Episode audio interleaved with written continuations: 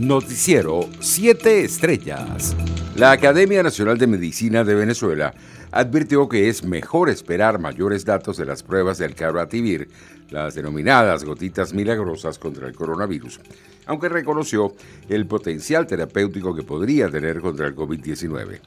Se supone que es un derivado del tomillo con el nombre químico de 2-metil-5, recombinado, mejor conocido como carbacrol o 2-metil-5-1-metiletilfenol, y no tiene nada de novedad, pues tanto los extractos como los productos puros del tomillo tienen ya una larga tradición como nutricéuticos y agentes terapéuticos desde tiempos ancestrales, reza un documento publicado por la institución.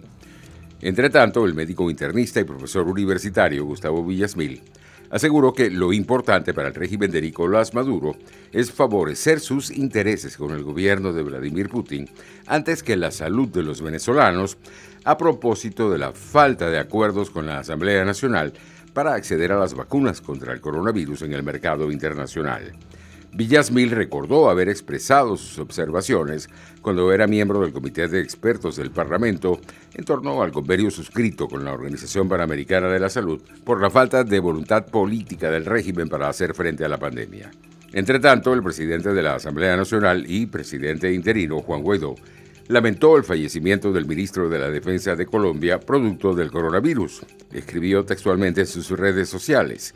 Con dolor recibimos la noticia de la repentina muerte de Carlos Holmes Trujillo, invaluable ser humano, fiel defensor de la democracia y un gran colombiano. Internacionales. La Secretaría de Salud de México informó este lunes que el país registra ya más de 150.000 muertes por COVID-19 al sumar en el último día 8.521 casos nuevos y 659 decesos para un total de 1.771.740 contagios y 150.273 fallecimientos desde el inicio de la pandemia. Con estas cifras, México ocupa el decimotercer lugar mundial en número de contagios y se mantiene como el cuarto país del orbe con más decesos por la pandemia detrás de Estados Unidos, Brasil e India, según la Universidad estadounidense Johns Hopkins. En otras informaciones, los diarios alemanes Bild y Handelsblatt publicaron dos artículos el lunes, respectivamente, donde informaron que el gobierno alemán duda de la eficacia de la vacuna contra el COVID-19 desarrollada por Oxford AstraZeneca, específicamente en las personas mayores de 65 años. Según el Handelsblatt, que cita fuentes gubernamentales, Berlín habla de una eficacia del 8% para personas mayores de 65 años.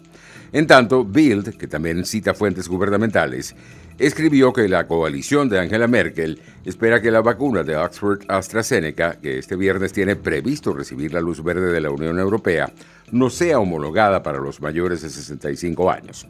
En respuesta ante las acusaciones, el laboratorio farmacéutico defendió la eficacia de su vacuna en esa específica franja etaria, refutando las informaciones publicadas en los dos medios alemanes que ponen en duda el rendimiento del producto en los adultos mayores. Economía.